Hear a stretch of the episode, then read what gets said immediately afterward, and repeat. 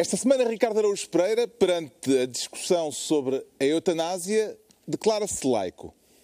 João Miguel Tavares sente-se processado pela segunda vez e Pedro Mexia considera-se num tempo novo.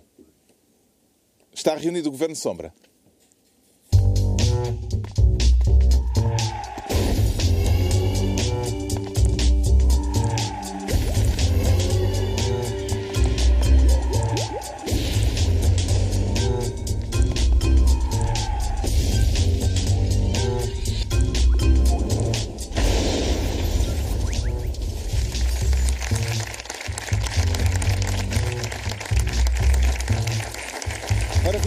Sejam bem-vindos no final de mais uma semana de turbilhão, com o epicentro no número 1600 da Avenida da Pensilvânia, em Washington.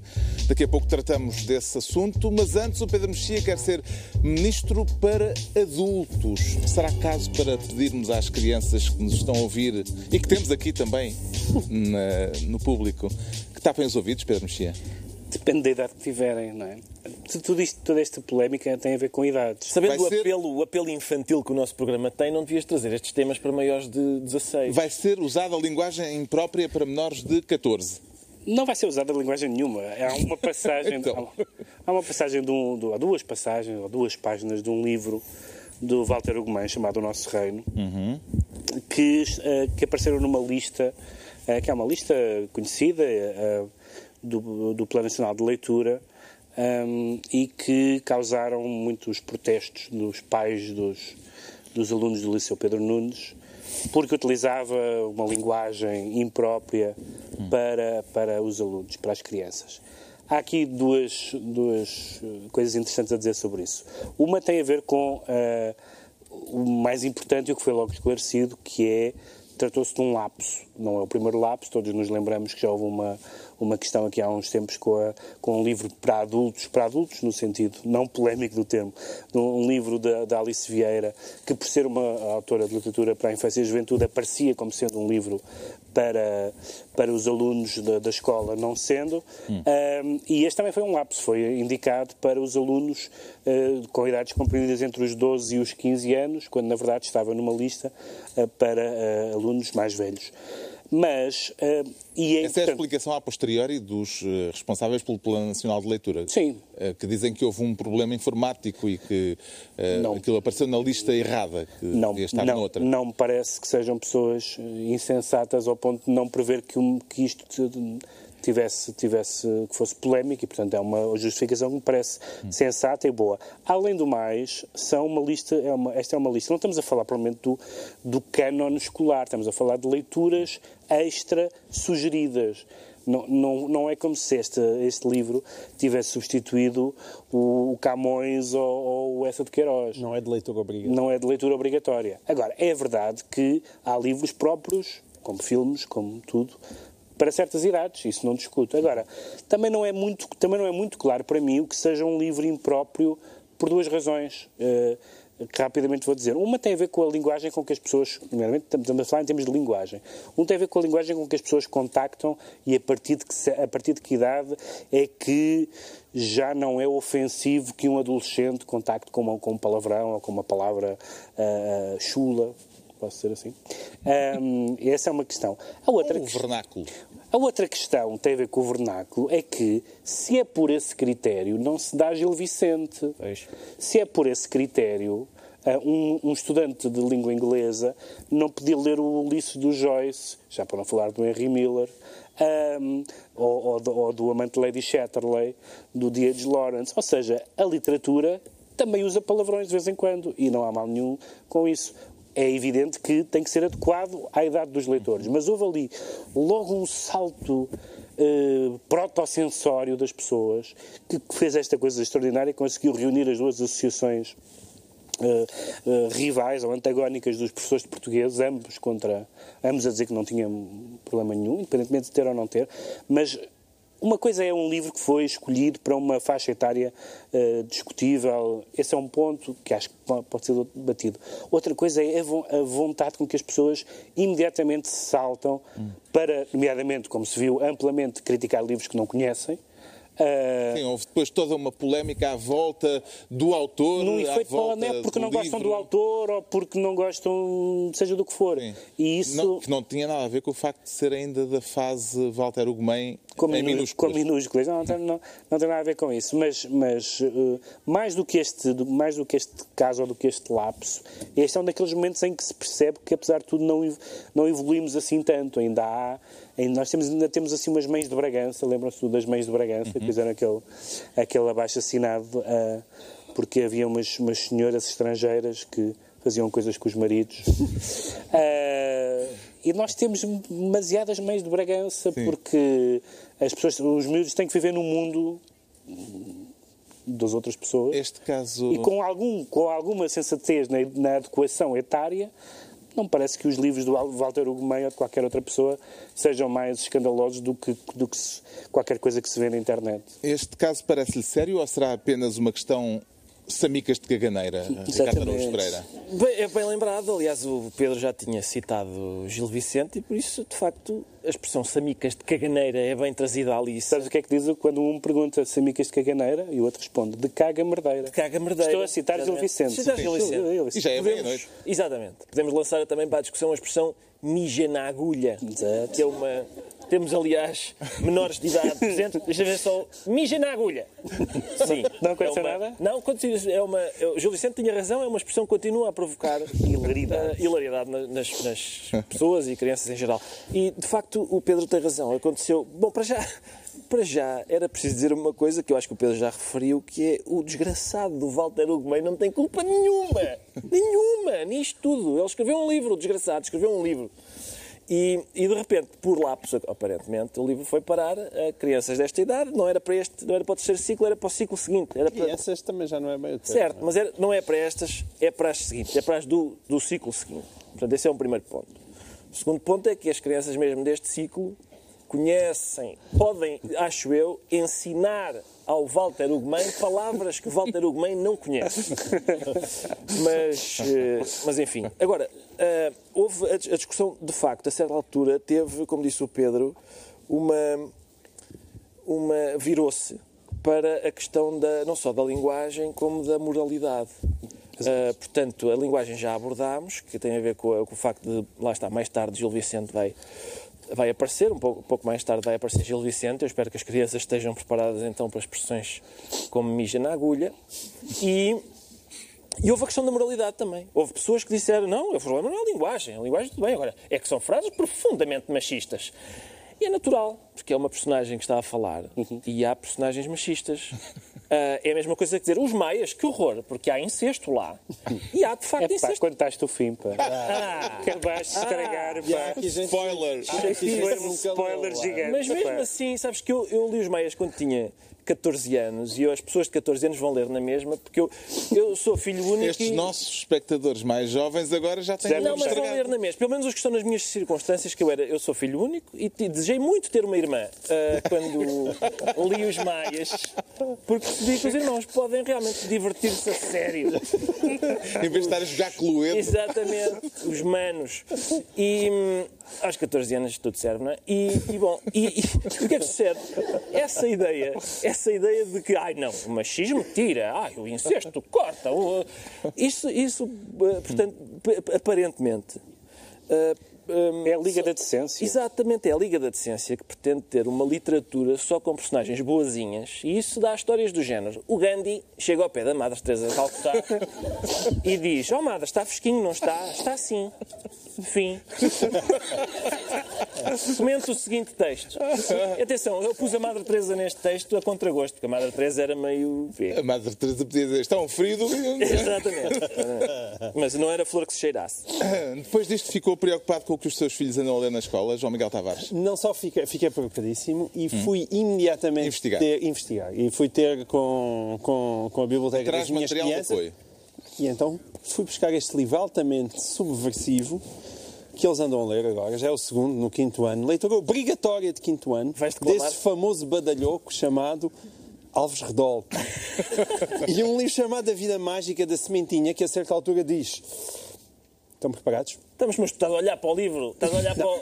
Mas, mas posso olhar para aqui? dissonância epá, aqui não. neste- Eh, não, é só porque eu, eu tirei as partes mais, Ah, mais, tá bem, mais então vá. spicy aqui. Então, que dizia que hum, os machos tinham esse pó maravilhoso amarelo encerrado em dois pequeninos sacos. Um pó amarelo e mágico Ai, ai. penetrando, ne- penetrando nelas até ao ovário. Quinto ano. E a seguir, até ali, a fecundação das suas avós e da sua mãe fizera-se ao acaso. Quando uma mãe é fecundada ao À acaso. balda. Mas claro. Alves Redol, mães fecundadas ao acaso. E a avó Galdéria também. É verdade, é verdade que isto é a história de um grão de trigo. Mas, mas eu acho claramente que isto é leitura Esse grão- subversiva. Os neorrealistas estavam sempre a crepassar. Esse e- grão merece ter uma avó decente, como toda a gente. É possível já toda a tenhas gente. comido um pão feito da, da avó desse senhor. de uma avó que ninguém sabe quem fecundou. Exatamente. E essa é que é essa. E, portanto, isto sim, por favor, a vida mágica da sementinha é retirar do quinto ano. Ah, e eu isto, por acaso, peço mesmo de forma sentida, porque o livro é absolutamente horrível. E não, devia, e não devia ser obrigado nenhuma criança a ler a Então, vida ao mágica da sementinha. E, epá, esta parece-me uma ótima razão. Pá, eu trocava por Walter Ugumem. Ah, era só isso. Entregamos ao Pedro Mexia a pasta de Ministro para Adultos.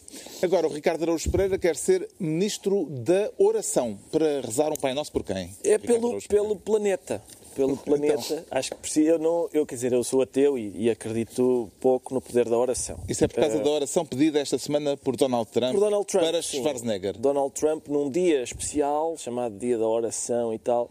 uh, Donald Trump, que, recordo, presidente dos Estados Unidos, continua preocupado com o seguinte. O programa de televisão que ele apresenta é a mesma coisa que a Teresa Guilherme, de repente, Ser- ser presidente de Portugal e a Fátima Lopes ir apresentar o Big Brother e a Teresa Guilherme estar no Palácio de Belém a dizer ah, péssimas audiências, chupa Fátima. Esse verbo. O verbo tem várias acessões. E, mas, eh, mas o Donald Trump, então, eh, fez, fez pouco de, Donald, de, de- de Arnold Schwarzenegger, que foi substituí-lo nesse programa. E as audiências são más agora. E, e o presidente dos Estados Unidos aproveitou um dia especial, que é o dia da oração, dizer: é pá, vou rezar pelas audiências do programa de onde eu saí, porque aquilo realmente com o Schwarzenegger não vai lá. O Schwarzenegger, que é imigrante e roubou o lugar ao Trump. Será por isso? Não sei se é disso. Não sei se é disso. O Donald Trump, aliás, aliás o Schwarzenegger é respondeu. O Schwarzenegger respondeu e até teve graça porque disse que iria com gosto para a Casa Branca, trocava com Trocavam o Trump. lugar, sim. Ele ia para a Casa Branca e o, o- o Trump podia voltar ao aprendiz. Exatamente. Ah, Eu veria essa solução ainda com tem bons olhos? interesses económicos no programa, não é? não, eu vi essa solução com bons olhos. É claro, eu, até uma saca de batatas no lugar do Trump eu via com bons olhos. Eu preferia. E sim, mas é um- foi uma semana toda Uhum. em que, portanto, o Presidente dos Estados Unidos da América apelou à oração por causa das audiências de um programa de televisão que ele apresentava, mas agora já não apresenta. Telefonou para o, para o Primeiro-Ministro da Austrália e aquilo não correu bem porque ah, ele foi ah, lá rufião, sim, rufião É, com, com o australiano, Ah, uma série de outras coisas, uma série de outras coisas que aconteceram nesta semana que tornam, quer dizer, cada vez mais evidente. Todas as semanas que a gente aqui trouxer o tema Trump, em princípio, é para dizer, olha, mais um, escavou-se mais um pouco aquele buraco, de, daquele lamaçal onde Donald Trump está. Bem, eh, nós não discutimos aqui na semana passada, estava a acontecer na altura a questão da- do encerramento das fronteiras. Teve uma série de peripécias e desenvolvimentos Sim, ao longo série- desta semana. Aliás, encerramento de fronteiras de, de cidadãos oriundos de vários países Sete países muçulmanos, muçulmanos. exceto de alguns dos países em que Donald Trump tem negócios. Como, por exemplo, a Arábia Saudita salva-se sempre, sem que eu consiga compreender porquê. A Arábia Saudita, de onde são os principais financiadores e, e- e- E os principais, E- e principais autores, sim. os aviõezinhos. autores do, setembro, do atentado de quase 11 de setembro. Portanto, depois de- da Arábia Saudita, de muita gente da Arábia Saudita ter dito isso, os americanos concluíram o melhor é a gente invadir o Iraque. E, e é isso, e a Arábia Saudita continua hum, sem, sem ser tocada. Agora, é curioso que em Portugal uh, começa a haver uma vaga que não é de toda a direita, é preciso ser justo. Até é preciso uh, sublinhar, por exemplo, que nos partidos isso não se nota muito, ou, ou não se nota de todo. Mas há, Ah, na opinião, na opinião publicada começa a haver assim uma vagazinha de pessoas que fazem lembrar aquele momento do, do Dr. Dr. Strangelove, em que o cientista interpretado pelo Peter Sellers tem um braço que é nazi e ele está sempre a tentar controlar o braço. E os, os, alguns colunistas na imprensa têm um braço que é trampista e eles estão realmente isto e tal, não se faz, mas ele tem razão. É. E, e andam também atrás da caneta para, para ver se ela não escreve o que eles, o que eles estão a, a dizer, mas, mas não está a resultar. Ainda acha que é preciso dar tempo a Donald Trump para ter uma opinião sobre o desempenho do novo presidente americano, uh, João Miguel Tavares? Epá, não foi isso que eu disse no meu último programa. Embora eu consiga uh, entender a dificuldade de ser subtil. Uma pessoa que tem disposta para ser subtil e, e, e, e não Para a semana volta a fazer a pergunta. E não consegue. Não, eu, a única coisa que eu digo, e repito, é que é preciso algum sangue frio, porque me parece óbvio. Não, é preciso dar tempo. É preciso dar tempo, é preciso sangue frio para não misturar tudo. Foi sempre aquilo que eu disse, porque parece-me óbvio que a estratégia do Trump é pôr os bons contra os maus, os meus de um lado e os outros do outro. Aquilo é um ataque direto à moderação. E, portanto, qualquer pessoa que tente uh, combatê-lo com as mesmas armas que ele está a utilizar não é boa ideia, porque é a própria, é a própria moderação que fica em, ca em causa. Eu sou um especialista em indignação. É?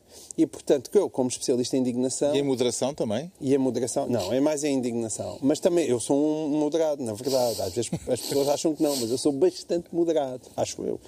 Mas é, Chamado essa, moderado essa indignação. Não, Sim, mas sou é moderado comparar, depende Não, porque as é pessoas, no meu caso, confundem, confundem muito o estilo com o conteúdo. Eu sou em conteúdo moderado e depois em estilo, em estilo sou um bocado abrutalhado.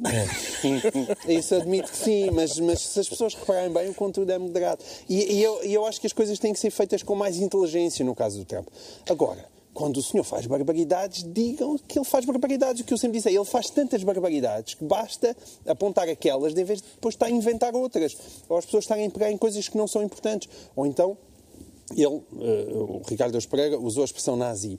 Ou então, não era o caso, que ele estava a fazer uma chalaça. Ou então as pessoas começam desatam a compará-lo com o Adolf Hitler. Epá, não, não. Concordo contigo, Epá, exato. não, não comparem com o Hitler, por amor de Deus. A não ser quando ele, depois dele matar 6 milhões de chineses, comparam com o Hitler. Até ele matar 6 milhões de chineses, parem de comparar com o Hitler. Porque isso, isso... A maneira como estás a dizer, tá- parece que estás à espera. Deixa, deixa, Epá, não acho que vai acontecer, mas eu não espero nada de bom do Donald Trump. E é exatamente porque eu acho que ele, que ele é muito, muito perigoso, tem que ser tratado com inteligência. É só por isso. Agora, tudo o que ele fez, de- pá, estas coisas de- de- de- dos- das sete nacionalidades que ficaram à porta, é uma coisa inacreditável. Deixar à porta pessoas do Iraque, muitas das quais estiveram ao lado, provavelmente, dos Estados Unidos, a combater o Estado Islâmico, é, é impensável. Não se pode simplesmente banir uma nacionalidade inteira. E, evidente, a maneira como ele agora reage ao juiz... é Essa dizer, lei foi, esse entretanto, revogada por um foi juiz revogada por um juiz federal e ele, e ele responde àquele suposto juiz. Quer dizer, isso é uma coisa evidentemente perigosa. Quer dizer, separação de poderes, isso é uma coisa muito perigosa. O suposto juiz é muito mais perigoso do que ele está para ali a mandar bocas ao o número suposto juiz, é isso? Sim, eu dizer o suposto juiz. Este suposto juiz. Do- é muito mais grave do que ele andar e dizer é para andar a enganar porque isto, afinal, os números das pessoas que vieram a visita, que vieram ver uma tomada de posse, não é nada disso. É que é lá saber dos números da tomada de posse. O suposto juiz é uma coisa grave. E é preciso esperar pelas coisas, são muitas. Ele faz tanta asneira, tantas coisas perigosas, e é nessas que se ataca. E sem inventar. é? Agora também anda por aí a, a capa do Der Spiegel. A, tapa- a capa do Der Spiegel também dava uma boa discussão, que é, que é o Trump com a, com a, com a estátua da liberdade decapitada Decapitada. e, e uma e uma katana na outra mão, como se fosse um terrorista com a cabeça da Estátua da Liberdade. Evidentemente que ele tem toda. É um ótimo cartoon, tem toda a legitimidade para o publicar, mas é evidente que para um jornal respeitável como o Der Spiegel são- levantam-se questões se aquele é o tom que se deve usar ou não. É, são questões interessantes que devem ser debatidas. Eh, o que é que lhe parece mais grave, eh, Pedro Mexia, neste clima eh, criado nestas duas semanas? Os excessos de alguns opositores de Trump ou os excessos do próprio Trump? Os sucessos mais graves são sempre os sucessos de quem tem mais poder. Claro. E, portanto, nada do que, do que diga eh, uma atriz, ou um cantor, ou, uma- ou um colunista é tão grave como o que diga ou, ou faça um Presidente dos Estados Unidos. E porquê que há então não- tanta. eh, em Portugal, na opinião publicada, tem havido vários eh, articulistas, vários colunistas Há- a, a porem mais o enfoque na reação ao Trump do que na, nas atitudes do próprio Trump. Não, há duas coisas aí diferentes que se juntam.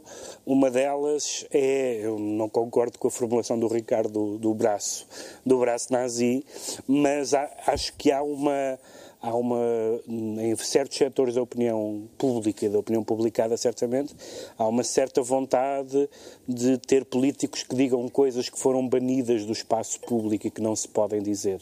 Uh, e isso é uma. Isso existe e às vezes percebo que isso existe, outras vezes acho que foram banidas por boas razões. Em segundo lugar, há um bocadinho aquele impulso uh, infantil do uh, pode ser péssimo, mas chateia à esquerda, que eu já ouvi muitas vezes, o que me parece o grau de pré-primária da, da, discussão política.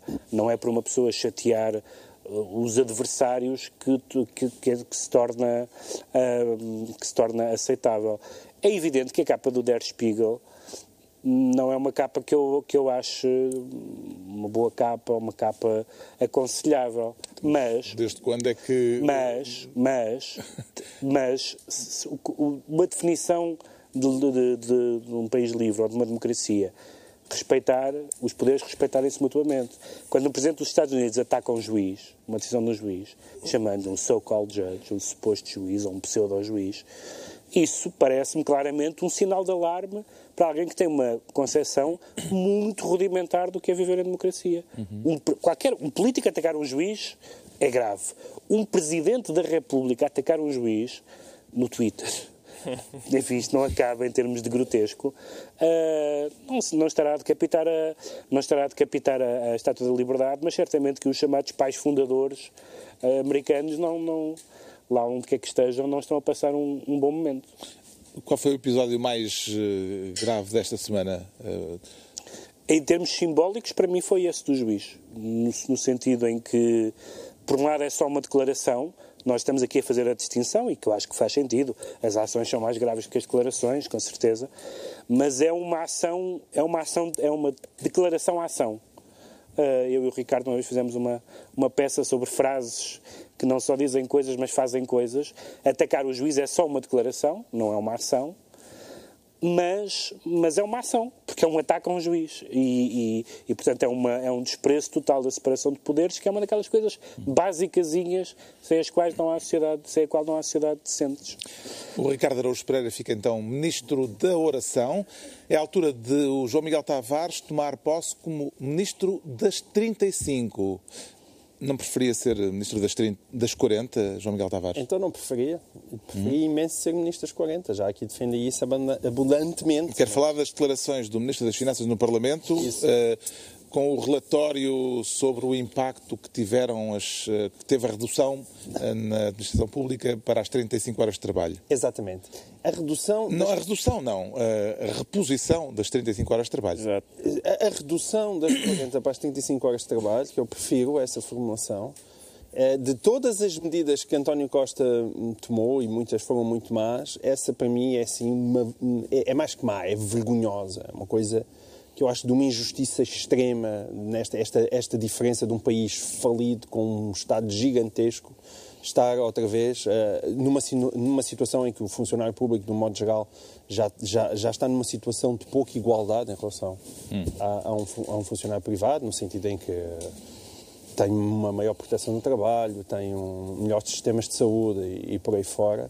Esta redução, novamente, das 40 para as 35 horas, acho uma profunda injustiça. Eh, os trabalhadores da administração pública dizem que não houve uma redução, ou foi uma reposição, porque eles tinham 35 horas. E passaram a 40. Passaram a 40, sei, ganhando o mesmo, Exato. e agora voltou-se à sei. situação contratual que eles tinham de Exato, facto. mas como o mundo continua a girar e as pessoas não voltam nunca às hum. outras situações, os reformados já não ganham hoje em dia quando se reformam o que ganhavam os antigos, quer dizer, é, é, toda a história dos direitos adquiridos é muito bonita quando há dinheiro para, para pagar. O ministro... Não havendo, eu acho que de facto é, estavam em 35, parece-me que evidentemente que nenhum funcionário gosta de trabalhar 35 horas e passar a 40, mas já estava lá, isso já tinha sido feito. As pessoas estavam a trabalhar às 40 horas, volta para trás. O Ministro garantiu esta semana no Parlamento que não houve um aumento do custo global com pessoal devido a esta reversão uh, decretada pelo Governo. E isso é muito bonito. É, é, é, não basta só a decisão ser má, senão ainda continuam-nos a mandar para a cara com estas absolutas aldrabices, que eu acho uma coisa absolutamente ofensiva. Mas como é que não há custo? Como é que não há custo se existem, ainda que se diga que os trabalhadores não fazem nenhum e, portanto, os trabalhadores da função pública é, é desindiferente trabalhar 40 ou 35 porque vai dar tudo à mesma coisa. Então, é parece que isso passa alguém É no. Parlamento, não é? Mas ainda, ainda que isso. É o que, é, quando dizem que a medida não tem custos, é exatamente isso que estão a dizer. Pá, Pelo menos os médicos, os enfermeiros, há, há, há profissões que trabalham 24 horas sobre 24 horas. Como é que é possível, reduzindo o horário de trabalho em 15%, que isso não tenha um custo? E é evidente que, ao contrário do que aquilo que Mário Centeno tinha prometido há um ano, as despesas com o pessoal subiram 680 milhões de euros. Não é, não é co- coisa pequena, é imenso. Ele diz, ah, não foram as 35 horas. O que foi foi a reposição dos salários e foram algumas pro- promoções. Mas isto só pode ser mentira, tem que ser aldrabado. É a mesma coisa que nós mandámos uma maçã ah, ah, para o ar e as pessoas dizem, olha, ela foi ter à lua. E nós acreditamos, é evidente que não é possível não ter custos. É evidente que não é possível, portanto, ao menos façam a medida estúpida, mas assumam, não nos continuem a aldrabar. É uma coisa insultuosa. É uma coisa insultuosa. O ministro não convenceu o João Miguel Tavares, nem os deputados do PSD, Nem a convenceu-o assim nem a Ricardo Araújo. Pereira. Não, não sou eu. Eu sou fácil de convencer. Então, números e tal, não percebo bem do que é Ah, que se está pá, a falar. oh, Ricardo. Não, eu, eu sei fazer O contas. quê? Passou dos 35 para o 40, mas não há Não custos custou nenhum. nada. Nada. Ótimo. Eu não vi a conta. Dos 40 para o 35. Sei lá, se calhar não custou. Não Exato. ideia. não Pá, porquê ideia. então parar nos 35? Pá, para os 25? Sei lá. Para as 5 horas? Uma hora por dia? Mas tu disseste, Não. E engraçadamente, que preferias a formulação reduzir para 35 horas. Mas o moderador do programa tem razão. Trata-se de repor as 35 horas. E, portanto, respeito ao vocabulário. Exato. Já se pode concluir se a decisão foi acertada, Pedro Mexia?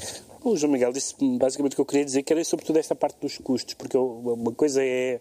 Há, há duas coisas no, no governo que é eh, a substância das decisões, que são decisões mais simpáticas do que a maioria das decisões do governo anterior. Isso é uma coisa. Vamos decidir esta política sobre salários, sobre isto, sobre aquilo. so- Isso é, isso é uma coisa. Outra coisa é quando depois há a parte da o que é que isso custa. E quando chega à parte do que é que isso custa, este governo tende sempre a, a- a- enredar-se em explicações muito pouco convincentes. Eu não vou, não vou entrar, não vou invocar a matemática como o João Miguel, porque não, não sou grande amigo da matemática, mas, mas quer dizer, mas sou uma, uma pessoa minimamente convencida por argumentos convincentes. E, de facto, muitas vezes, quer, quer o, o ministro Centeno, quer António Costa, ao explicar que as coisas vão mudar para melhor, mas que isso não vai custar, enredam-se na língua portuguesa de uma forma que o miúdo do romance do Walter Ugumem não conseguiria. Não porque digam palavrões, mas porque eu não percebo como é que é possível, porque não, o Natal não é quando o homem quiser. Não é? E, portanto, as, as medidas simpáticas têm custos, por isso é que é difícil tomá-las. Ah, e esta é mais um caso, e quase podíamos ter um por semana, de uma, de uma, de uma medida simpática, independentemente de ser errada ou não, não vou, não vou discutir isso, que não, mas não, não tem custos. Eu isso não percebo. O João Miguel Tavares fica assim ministro das 35. Estão entregues as pastas ministeriais por esta semana. Aproveito para recordar que quem quiser pode inscrever-se no site da TVI e vir assistir ao Governo Sombra ao vivo. É Centenas simples. de clientes satisfeitos até agora.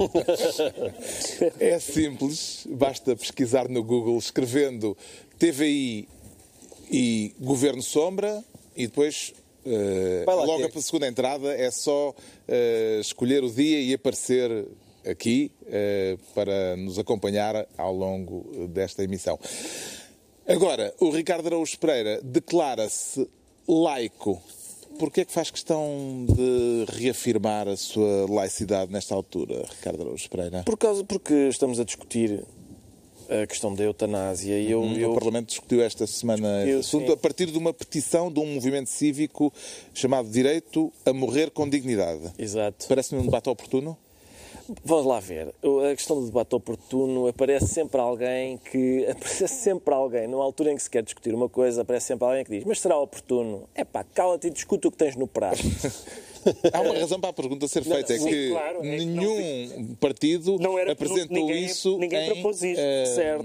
É, isso é uma pergunta que eu- faz e atenção, e o Sr. Presidente da República já avisou. Antes do Papa, não. Está bem? Antes do Papa cá vir, não. Não estrague, sim. Eu Não essas... a vinda do a Papa. questão da oportunidade não é questão de não, não é questão de é verdade que é uma há, há esse argumento utilizado para que nunca seja oportuno discutir certas questões sobretudo costumes mas aqui é oportuno no sentido de não estava proposto e portanto ainda que se discuta Mas também é verdade que foi introduzido na agenda política por um movimento de cidadãos e não por nenhum Sim, partido. com não é? é, vês. com certeza, mas os deputados estão mandatados num- por programas eleitorais em que as pessoas sabem o que é que os, os partidos propõem e votam nos deputados que os representam. Se aparece uma questão nova, é, no caso dos partidos que estão divididos, como o PS, é, é presumir eh, que há uma posição unânime. Referendas. Por isso é um caso típico de referendo. Não sei se é. Houve um movimento Bem, de pessoas. houve um historica- movimento de historicamente pessoas- é, Ricardo. Houve um movimento de pessoas que propôs o, propôs o assunto, recolheu as assinaturas suficientes para propor o assunto à, à Assembleia da República, não é assim? E por isso é natural que a Assembleia da República discuta o assunto, mesmo Sim, não estando, mesmo não estando nos, nos programas, até porque é um problema que existe. Sim. E existe, acho eu, mais do que a gente. É um problema que tem muitos pontos de contacto com outra questão que discutimos aqui há tempos, também Pá, é chamar referendo. isto um problema logo de si é um Acho problema. que é. Não, Um dos, um dos há- há um livros pro- que eu li o ano passado chama. pode dizer o aborto é um problema. A eutanásia é um problema que existe, o quê? As pessoas morrem. Não. Quer dizer, um dos melhores dizer livros que é uma opção. Um dos melhores livros que eu li o ano passado é- chama-se Dying, é de uma senhora australiana que. ah, lá está, morreu. Vou contar o final também. Ah, isso está logo, está, está no título, por isso, em princípio. Ah, e recomendo isso a, propósito desta discussão. Eu acho é que a, a razão pela qual eu me ah, declaro laico é porque acho que faz falta em, em discussões deste tipo a gente lembrar que isto é um Estado laico. Eu não tenho nada contra que no debate público e tal pessoas eh, eh, crentes, e não só crentes, quer dizer, crentes, claro, mas, Mas, ó, Ricardo, isso, é, isso é parti- doutora. Desculpa lá, mas isso é que é particularmente inadequado. Estás a utilizar o argumento laico, usas a palavra laico, pelo seguinte: a, a- a figura de proa deste movimento é José Manuel Pureza, que é um conhecido católico e fervoroso católico. Vários ex-bastonários da Ordem dos Médicos, vários deles não crentes, são contra a eutanásia. Portanto, é muito difícil tu dizeres que isto é uma, uma questão entre religiosos e não religiosos. Se vires as pessoas que se pronunciaram publicamente, essa é uma divisão falsa, não é a divisão que existe neste momento. é o que dá quando não se deixa o orador concluir é. o raciocínio, doutor. Estás pronto para dar uma Ah, cabeçada nos dentes de Pedro Mexia? Eu, não, não, não. Não lhe É partiria a boca, não lhe partiria a boca, sou uma pessoa civilizada. Mas, mas. ahm, É pena, eu, eu, audiências. eu- é, isto é uma medida preventiva. É uma medida Mas era mau preventiva. para a mastigação. Era, era. É uma medida preventiva na medida em que aparecem na televisão e eu acho que bem, quer dizer, não tenho nada contra, mas aparecem, há debates na televisão em que são chamados, eh, por exemplo, padres a fazer comentários. Nada contra quando o debate é na sociedade e tal e há padres a, a fazer comentários. Eu espero é que a gente, toda a gente compreenda que na Assembleia da República os argumentos dos padres não, não valem. Quer dizer, não é uma questão de fé. Estamos a falar de outra coisa na Assembleia da República. E, portanto, Mas acha eh, que este e por debate é pode que há estar muito- inquinado por é por razões religiosas? Acho sim, acho sim, acho que, acho que o debate pode estar inquinado por razões religiosas. Ricardo, tu ouviste, os- ouviste as declarações dos vários bastonários? Oh, Pedro, ouvi. É, e vários também ouvi. Todos eles dizendo que havia problemas deontológicos sérios, nenhum deles argumentando.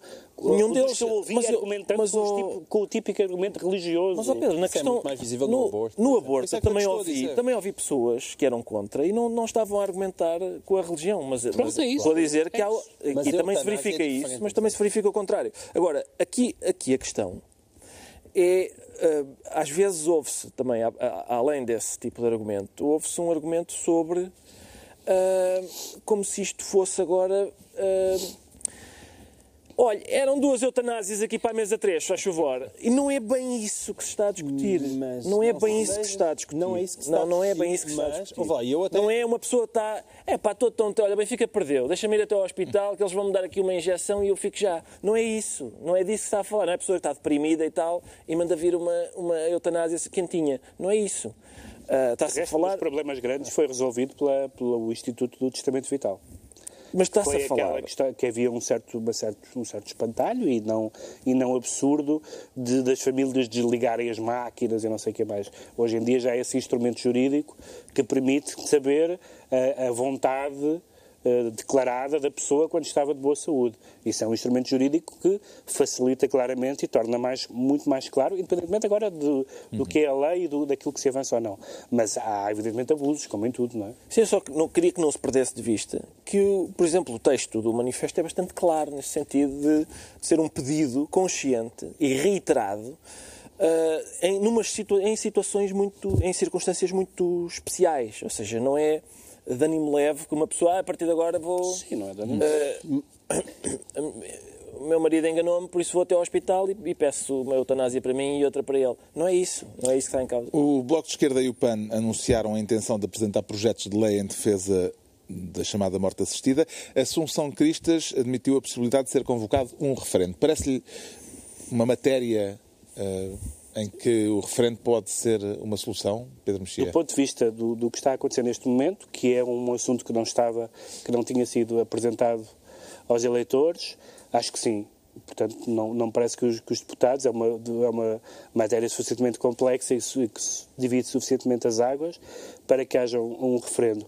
E, em segundo lugar, historicamente, é um daqueles temas clássicos dos referendos, como é o aborto, como foi o divórcio num certo período histórico, e portanto não vejo problema, não vejo problema nenhum com isso. O que, o, o que acontece é que existem valores, como em tudo. Aliás, uma, o, próprio, o próprio deputado José Manuel Pureza disse que isto era um, um- um assunto difícil. Portanto, isto é um assunto óbvio. Há, há- há várias, eh, há vários aspectos em, em conflito e, depois- e há duas questões que para mim são muito diferentes, do ponto de vista, se quiserem, filosófico, que é, um é, é o direito da própria pessoa acabar com a sua vida, que eu acho que uma pessoa tem direito a fazer o que quiser com a sua vida, incluindo acabar com ela. Outra é envolver terceiros, incluindo um médico cuja profissão é manter as pessoas vivas. Porque Certo. a palavra dignidade, eu não sei muito Mas bem que é- todos os médicos que recusarem, ninguém os obriga. não, está bem, era só o que faltava. Pronto, é pá, Era exato, só o que faltava. exato. Ah, e, portanto, eu acho que há, há questões filosóficas complicadas e acho que ah, não quer dizer que o referendo seja a situação ideal, mas neste momento, se, se, a, se a questão avançar, o referendo seria uma, uma solução para isto. Eu acho, acho, quer dizer, tenho dificuldade em, em, em compreender que se eu tiver uma doença incurável, estiver em sofrimento insuportável, hum, Mas a questão que, eu- que as pessoas vão te dizer é que hoje em dia já não existe razão para estar em sofrimento insuportável. pois, mas, mas essas pessoas não têm razão. Não tem razão. Não, lamento, não têm razão. Continua a haver doenças incuráveis, doentes terminais, em situações de sofrimento insuportável. E, e eu não sou ninguém para ir lá dizer, não, o senhor vai aguentar, o senhor vai aguentar. Não sou ninguém, pá, lamento. Esta E é não uma aceito questão- que me venham dizer a mim, não quero. É uma questão eh, que- divide águas em termos ideológicos ou é de natureza individual? eh? Não, não acho. Aliás, eu eu estou aqui, pa- parece que tenho uma posição definida sobre a eutanásia, mas não tenho de todo. Mas eu tenho Acho sobre a que há tua casos- própria. obrigado, obrigado. Mas, mas não tem todo. Acho que há casos, como em tudo, há, há casos muito complexos e em que eu até posso admitir que algo parecido com isso se pudesse justificar. Mas a lei tem de ser geral e abstrata. Pois, esses são os problemas com certas leis gerais e abstratas. Sobretudo, é, é aquilo que nós não podemos esquecer é que já há sítios onde se pratica a eutanásia e é preciso ver o caminho que se tem trilhado. A situação da Holanda, da Bélgica, é assustadora. Assustadora. Nós estamos a falar, eu- em 2015, foram 5.500 pessoas. Estamos a falar de 15 pessoas por dia. Eu- ainda eh, há- há pouco tempo o- houve uma declaração conjunta na Holanda, do Ministério da Saúde e de um outro ministério, em que eles propõem que as pessoas que consideram, após profunda reflexão, que completaram a sua vida, devem ter a possibilidade, sob rigorosas condições, de por fim à vida de forma digna que escolherem. Ou seja, caminhou para um sítio em que as pessoas já nem precisam de estar doentes com uma doença mortal. João Miguel, não é o É- caso aqui, não é o caso. Houve. Bem, não é o caso aqui, mas sabes que isto ali entre o físico e o psicológico, as pessoas com demência estão a ir. ah, t- estamos a falar de menores de idade. Algumas com- dessas leis incluem menores de idade. aliás. Isso é o Não, mesmo não, argumento, não, Paulo, não, João Miguel. não, desculpa não, lá, sei desculpa não. lá. Não é esse Eu o caso aqui. Isso é o mesmo argumento que dizer, pois, o aborto até às não X semanas, depois uma mãe que tem o puto já tem 9 anos e ela diz, já, já agora. Epá, não. Não é? Não estamos a caminhar, a caminhar para nada. É, é, exato, exato, ouve lá. Mas isso é a mesma caricatura que tu dizes, ah, tá, tá mas também quando, tu, quando o aborto é proibido, eh, mas quem é que anda a fazer abortos de repetição? Existem pessoas que andam a fazer abortos de repetição. Pois como existe. evidente. O que é lamentável. que fazem 10 e 11 Sim, e 12 abortos há. de repetição. O que é lamentável. E tu dizes, ah, a lei tem que ser já. Não, não, desculpem lá, uma pessoa não devia ser permitida fazer 10 ou 12 abortos de repetição. Não devia. E o problema é que as posições, neste caso, extremam-se sempre imenso. E há uma enorme falta de bom senso. Mas olha que aqui não vais encontrar ninguém a fazer às 12 e 13 eutanásias. Isso não vai. Isso às 12 e 13 eutanásias não vais. O problema é que começas a fazer eutanásia, começa por ser uma Já foi. doença e és um tetraplégico e não te consegues mexer. Já foi. Este tema já teve a punchline. Vamos seguir. Não, não, não, não, não teve, não. Não deixo que seja esta a punchline. Isto é demasiado sério para acabar com as punchlines do Rico. Lamento imenso, não deixo que seja punchline. Pronto, Mas então. podes, podes seguir-me. Qual é a Não, não, punchline? Não, há punchline. É- é- este é daquele tipo de temas que não pode acabar com uma punchline, é demasiado sério. É isso é que eu acho. Então, um minuto Desculpa. de silêncio. Não há nenhum, não há nenhum que seja demasiado sério. Vamos ser Não, sérios não, agora não, durante não, há, não há porque tu começaste sério, não é? Tu só me mandaste a punchline para mim. Devias, fazer punchlines às tuas próprias intervenções. E agora, depois de eu dizer isto, vou fazer a minha própria punchline. Nós não temos a tua capacidade para fazer punchlines. só me queres arranjar mais trabalho. Está esclarecido Está então porque é que o Ricardo Araújo Pereira diz sentir-se laico. Quanto ao Pedro Mexia, sente-se num tempo novo. E qual é a novidade, Pedro Mexia? Já falámos aqui várias vezes de um dos sintomas do tempo novo, sobre eh, os sindicatos estarem mais caladinhos do que é costume, não temos o, não temos o Mário Nogueira na televisão todos os dias, obrigado António Costa, Ah, mas também há, esta, há também algumas novidades A interessantes situação da Carris. no meio, no meio sindical. A situação na Carris foi decidida a, mun- a munici- municipalização ahm, da Carris, em Lisboa. Ah, ah, depois há uma discussão também noutras, noutras cidades. E o PCP está contra. O PCP acha que a Carris devia pertencer ao setor empresarial do Estado. Até aqui nada de novo, é uma posição mais maximalista até aqui nada de novo. O que é que acontece, e que é novo ou relativamente novo, é que a Comissão de Trabalhadores da Carris e o Sindicato do- dos Motoristas eh, é a favor da municipalização. Eh, bateu a porta numa, bateram a porta numa reunião com, com, com o PCP, a certa altura falaram até fazer protesto. Sindicatos a protestar contra o PCP. Isto é um, isto é um tempo novo. Claro, Ainda por cima, Arménio Carlos tem um historial também na, na, na Carris. Ahm, e é engraçado, as, as frases que estes eh, trabalhadores e sindicalistas disseram para atacar a posição do PCP eram frases geralmente ditas por reacionários da direita e não por trabalhadores e sindicalistas. Disseram eles. Esta, esta, posição, esta posição do PC, aparentemente de defesa dos trabalhadores, pode ter contornos eleitorais, primeiro. E a segunda, melhor ainda. Porque, por haver eleições autárquicas à porta. Exatamente. Os trabalhadores não querem ser usados pelos partidos. O que passa a CGTP, enfim, é um, é um golpe forte. Ah, e, e então é, é um tempo novo em que não só os sindicatos estão contra o PC, como usam ah, alguns eh, argumentos, como este, os trabalhadores não querem ser usados pelos partidos, que ditam a um sindicato que é gêmeo umbilical do PCP, ou uma central sindical, melhor dizendo, é forte. A propriedade e a gestão da Carris passaram esta semana para a Câmara de Lisboa. Parece-lhe uma boa decisão, João Miguel Tavares? Não, parece uma ótima decisão. Quer dizer, acho evidentemente que os transportes públicos de uma cidade devem ser geridos pelas próprias cidades. O que argumentam os eh, opositores à solução é que a Carris não trabalha só na, na- no, no Conselho de Lisboa, mas também Então, Então as câmaras juntam-se com os conselhos lado a lado e, os, e juntam os conselhos todos numa administração Ser uma coisa supramunicipal. mas é essa, que- essa é a diferença. Há uma diferença entre ser a Câmara de Lisboa a proprietária e a gestora Mas da esse é o Carris. plano B. Esse é o Sim, plano B. mas isso- O, o PC, Não, em vez tá- de tá pedir a revogação, Não, mas o plano certeza, B tá passou a ser esse. Com certeza que devem ser envolvidos outros municípios. Pe- Pelo que eu li também, há municípios que nem querem estar envolvidos. Exatamente. Como a Almada e outras coisas, nem respondem, não querem estar envolvidos. Tudo bem. Isso é, isso, isso é indiscutível.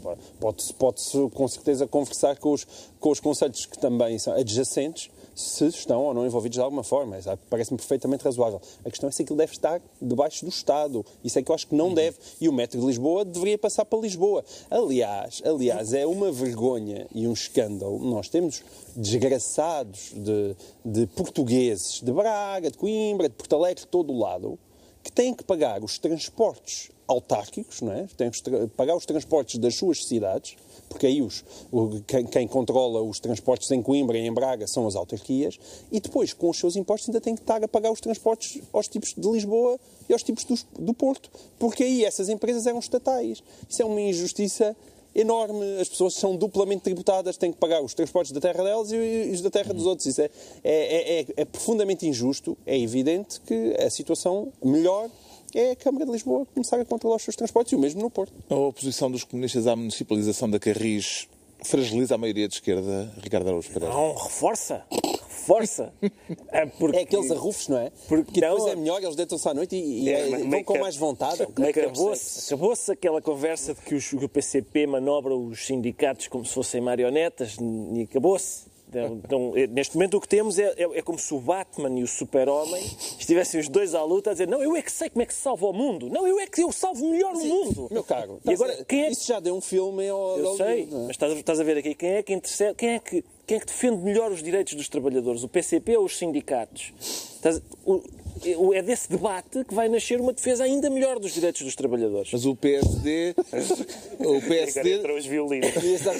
Tu vais- ser contratado, contratado para spin Não, doc. porque havia, ouve lá, eu- quando, quando os sindicatos dizem ao PCP, não, vocês não estão a defender assim tão bem os direitos dos trabalhadores, nós é que, que sabemos. É como, eu, eu, lembro, eu nasci ainda antes do último quartel do século passado. E na altura em que eu nasci, estava por toda a cidade, havia não era filho de militar, não. Não era. Havia, haviam pichagens por toda a cidade ah, que diziam ninguém há de calar a voz da classe operária. E uma vez, eh, ao pé da minha casa, alguém pichou ah, ninguém há de calar a voz do MRPP, nem mesmo a classe operária.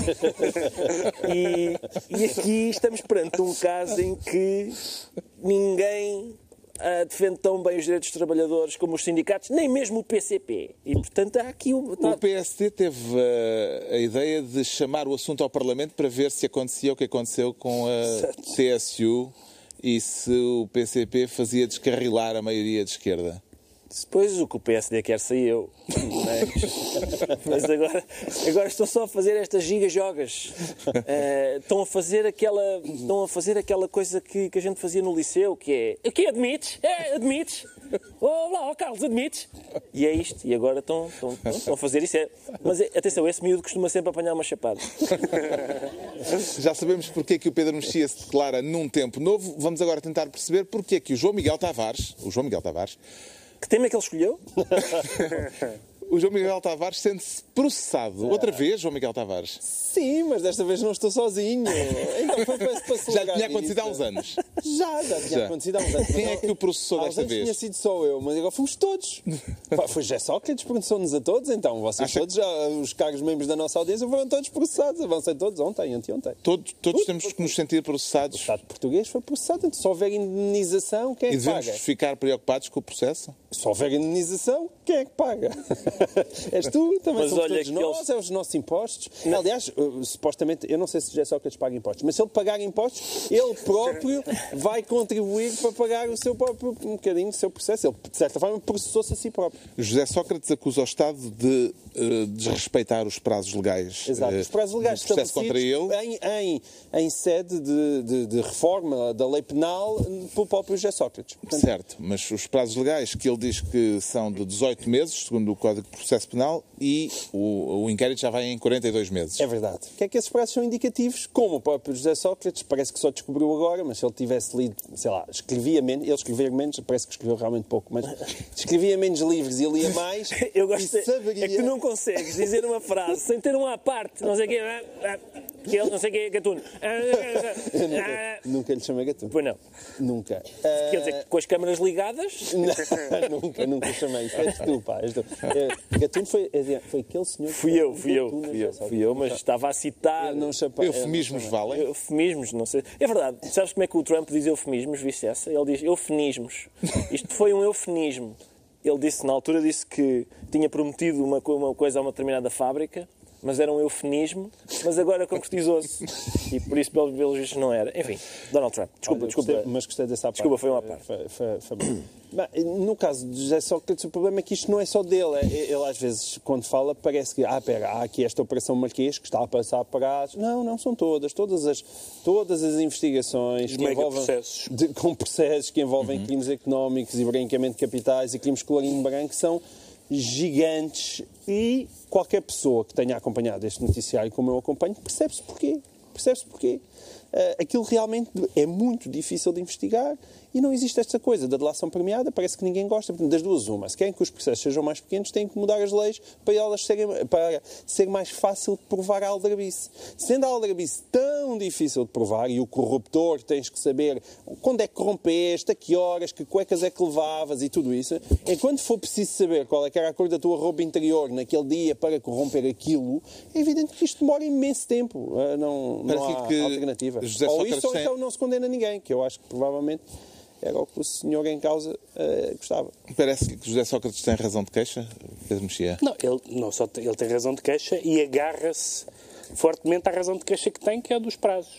Não é por, não é por, não é por acaso que ele, se- ele cita tantas vezes a questão do prazo que qualquer pessoa dirá, realmente isto é muito tempo. Uh, Sim. E portanto ele nisso tem razão, claro que é muito tempo. Mas para isso precisava, para, mas para, para não ser tanto tempo, precisava de mudar as leis. Ok, admite ex- isso. Exatamente, exatamente. Não, mas quer dizer, mas ele, ele, ele utiliza essa linha de argumentação porque é a linha mais razoável. Mas depois ele, desta, nesta conferência de imprensa, diz uma coisa que não é verdade. Aliás, sempre que ele entrou Jura? em coisas. Não! sempre que ele entrou em coisas Não específicas, acredito. sempre que ele entrou em detalhes, as coisas correram-lhe bem. Tanto que nas entrevistas que ele deu, ele geralmente foge aos detalhes e tenta centrar-se nisto e nas campanhas de difamação, etc.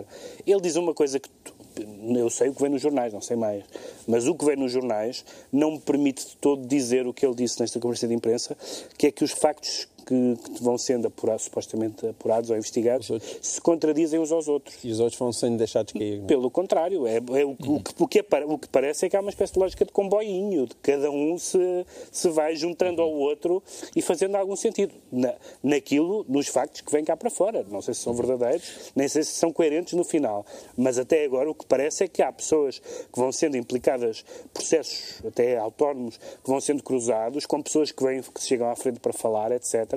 Sim, e que não, com os Panama Papers, e que não parece, e que não parece muito abusivo pelo aquilo que nós sabemos. E, portanto, eu isso acho mais duvidoso. Na, na conferência de imprensa desta sexta-feira, em que José Sócrates anunciou o processo contra o Estado português, eh, o ex-primeiro-ministro acusou o Ministério Público de logro, mentira, embuste, inverdade e falsidade. Qual destas acusações lhe parece mais grave, Ricardo Araújo Pereira? Eu, eu reparei que, que José Sócrates teve acesso a um bom dicionário de sinónimos antes da, antes da conferência de imprensa e, de facto, logro, mentira, em verdade, hum, foi Falsidade. tudo falsidade, embuste, acho que foram todos, todos, foram, todos esses sinónimos foram postos em cima da mesa. Senti a falta de patranha, hum, que é uma palavra que eu acho que devia ser recuperada, e outras, já outras. Eu, Consegue estabelecer um ranking de- da gravidade? Bom, eu nunca consegui distinguir a mentira da inverdade, mas, mas admito que haja as duas. na- e também o logro e a falsidade. e, bom, é- admito que haja tudo. Mas, Mas tu não achas que em verdade pode ser a mentira, mas com menos calorias? ou se, se, calhar é, se calhar é uma mentira mais fraquita. Mas Se calhar é um eu- recurso estilístico só Sim. para não repetir talvez, palavras. se calhar é só isso. Se calhar é porque só isso, isso faz sentido até porque aquilo é o possível, está sempre a dizer a mesma coisa. Sim, mas eu, eu acho que o Pedro, e acho que o João Miguel também disse o mesmo, que é de facto, de facto, não há dúvida nenhuma de que José Sócrates tem razão. Ou seja, eu, eu também acho eh, aquilo. Porquê é que está na lei 18 meses? Porque é um prazo razoável. Quer dizer, não se pode manter uma pessoa 10 anos à espera de ser acusada.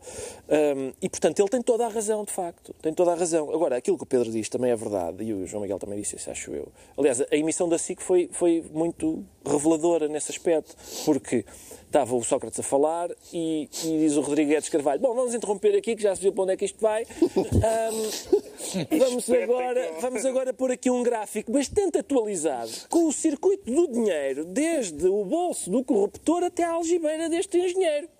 E, e, portanto, essa ideia de que, de facto, o caso é grave, as coisas que têm vindo a público adensam a gravidade do caso. Não, e o caso, tem, para demorar este tempo, o caso tem mesmo que ser grave. Eu Sim. até diria quase, não tenho nenhuma animosidade particular pessoal contra o José Sócrates, mas para bem do país, esperemos que seja grave. Sim, só, pois, exato. só sendo grave é que Exato. justifica esta Mas demora. a, a não é? questão é essa, é que enquanto ele tem, não há dúvida nenhuma de que ele tem toda a razão na questão dos prazos, Uhum. à medida que, as- as, que os factos vão vindo a público, esse argumento perde alguma força porque a gente diz, olha, isto há aqui provas claríssimas de que o senhor fez. E ele, ah, está bem, mas a esta hora? Não, a esta hora não. não já não dá. Esta hora já é tarde. Portanto, Ah. decretos. O Pedro aos- Mexia decreta alô, alô. Alô, alô. Por um lado, para lembrar o protagonista do- da série Alô, alô, que, que morreu há dias, o que fazia de René, o Gordon Kay, mas também porque uma- tá- pode acontecer uma paródia semelhante à paródia à Segunda Guerra Mundial na série Alô, alô, que é o facto de ser, ser poder vir a ser escolhido para Presidente do Conselho Europeu. Então a gente sabe que a Europa precisa de grandes líderes. François Hollande foi o nome que começou a circular. Portanto, mais um político que não provou no seu país catapultado para um cargo europeu. Estás a pensar em Não, não, é Ah. ninguém. É ninguém. Estás a pensar na Madonna com os Em- big boobies? Em, em ninguém. E, portanto, isto, Mas- é uma, isto é a Mas pelo versão. menos teremos um Presidente do Conselho Europeu com o cabelinho em PEC. E bem acompanhado e tudo. Mas vamos ter, vamos ter um- uma Europa versão alô-alô, que é uma versão Uhum. ridícula de alguém que não provou e basta ver como está o PS francês. O João Miguel Tavares decreta caneta, papel e urna. Sim. Não é? De cola, de papel, Tesoura. pedra, papel, tesoura. Pedra, papel, não, tesoura. não, não, não, é, é mesmo, é mesmo caneta, papel e urna, porque, e é bom perceber como nós em Portugal estamos na, na, na, na ponta, na, Na vanguarda. Estamos na vanguarda dos métodos mais seguros de votação, que é agarrar rudimentares papel, também. colocar uma cruz e meter para dentro de uma urna. E foi sempre uma coisa que eu adorei. Nesse, esta coisa dos computadores não me convence. E agora também não convence a Holanda, porque a Holanda está cheia de medo, eh, cheia de medo dos hackers russos. E então eles dizem, isto realmente, como é que nós O voto controlamos eletrónico as é um nossas... perigo, ainda, ainda vamos eleger o senhor de extrema-direita. Não, vamos voltar Para o a método, votar com papel. o método antigo, o método Portanto, tradicional. Portugal está lá. Nunca deixou de estar. O Ricardo Araújo Pereira decreta estupidez. Estupidez, Sim, mesmo de estupidez, daquela- sim, sim. Decreto de estupidez, não há dúvida nenhuma, porque na Universidade de Berkeley esta semana foi, aconteceu uma coisa que tem acontecido com uma, uma recorrência bastante alarmante nas universidades, que é os alunos juntarem-se para proibir uma pessoa convidada a ir lá falar de falar. Proibir Agora de até falar. postem coisas, não é? Ah, sim, no- normalmente, ah, não- atenção, não, não é preciso serem extremistas. Ou seja, os estudantes normalmente o que se passa não é, ah bom, este senhor é nazi, por isso não, não, não queremos que ele cá venha. Não é isso. Às vezes, por exemplo, a Germaine Greer foi proibida, é um nome histórico do feminismo, mas não é feminista de uma maneira politicamente correta e, portanto, os estudantes rebelaram-se ela noutras universidades caso, e ela não foi lá. Esta semana, sim, foi um senhor chamado Milo Yiannopoulos. Milo, além de ser uma pessoa que tem nome de leite chocolatado, é um homem que é realmente um palerma, disso não há dúvida nenhuma. É um, é- é um grande apoiante de Trump, que ele, aliás, trata por papá, e, é- e é- escreve naquele, naquele esgoto ah, da internet chamado Breitbart e tal. E é uma pessoa que tem ah, que é um, é um provocador zeco, quer dizer, é um provocador zeco, tem, op- tem opiniões ah, do género. Vou só citar uma, por exemplo, ele, ele acha que os, os direitos homossexuais contribuíram para embrutecer a sociedade e recomenda aos homossexuais que voltem para o armário. Porquê? Porque ele é, uma, é- é um supremacista gay. Sendo ele- Ele é, ele sim, homossexual. ele é homossexual e acha que os homossexuais são mais inteligentes que a generalidade das pessoas e por isso não devem juntar-se entre si, devem, devem manter uma vida em segredo, procriando para os genes da inteligência se perpetuarem na sociedade. E portanto isto é, é uma das coisas que ele diz, que são parvas, não há dúvida nenhuma. Não há dúvida nenhuma.